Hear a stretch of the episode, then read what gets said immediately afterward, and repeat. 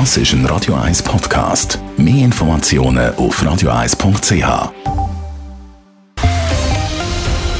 Radio 1 Thema. Zwischenwahlen in den USA sind vor allem für zwei amerikanische Politiker von grosser Bedeutung gewesen, für den amtierenden Präsident Joe Biden und den Ex-Präsident Donald Trump. Und während Joe Biden von der Wählerschaft ein überraschend gutes Zwischenzeugnis überkommt, sind die Midterms für Donald Trump verheerend ausgegangen. Es berichtet Dave Burkhardt. Bei den Zwischenwahlen in den USA, den sogenannten Midterms, wird dem amtierenden US-Präsident aufgezeigt, wie gut seine Politik bei der Bevölkerung bis jetzt angekommen ist. Und da hat Joe Biden nach der Umfrage Schlimmes müssen befürchten. Jetzt sieht es für ihn aber gar nicht so schlecht aus.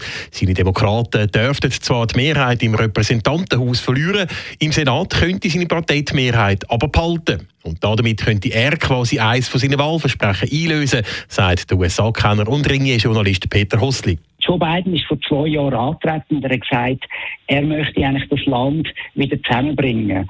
Und letztendlich hat er in der Wahlnacht gestern genau das bekommen, nämlich einen Auftrag. Und der Auftrag ist jetzt, dass man über Parteigrenzen raus Kompromiss muss erzielen muss. Und die Geschichte in den USA zeigt, dass so meistens die besseren Gesetze rausgekommen sind. Und auch sonst können sich das Resultat von Joe Biden durchaus sehen lassen. Seine beiden demokratischen Vorgänger, der Bill Clinton und Barack Obama, haben viel deutlicher verloren nach den ersten zwei Jahren und beinhaltet sich eigentlich die Verluste in Grenzen. Und die große Mehrheit von seiner politischen Karriere hat er im Senat verbracht. Und er weiß, wie man im Kongress die Allianzen schmieden über Parteigrenzen raus. Und das könnte den USA zu gut kommen, glaubt der Peter Hossli. Grosser Verlierer von den Midterms ist auf der anderen Seite der Ex-Präsident Donald Trump.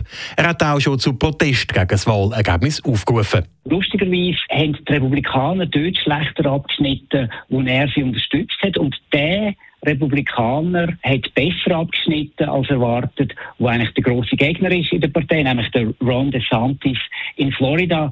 Und dass der Donald Trump versucht, quasi wieder zu trötzeln und so zeigt eigentlich mehr, dass er wahrscheinlich vorbei ist. Vor allem, weil mit dem Ron DeSantis ein Nachfolger schon parat steht. Er hat besser abgeschnitten als erwartet. Er hat in Miami gewonnen, was ganz klar ein demokratisches Distrikt ist. Er ist jünger, vitaler und sieht auch vernünftiger aus als der Donald Trump. Ich denke, neben Joe Biden, der besser abgeschnitten hat als erwartet, ist der Ron DeSantis eigentlich der große Gewinner von dieser Wahlnacht.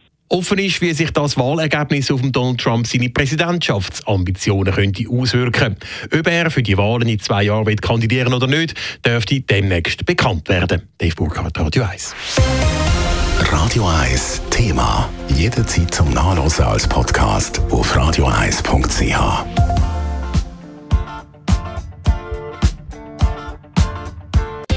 Radio 1 ist Ihre Newsender. Wenn Sie wichtige Informationen oder Hinweise haben, rufen Sie uns an auf 044 208 1111 oder schreiben Sie uns auf redaktion.radio1.ch.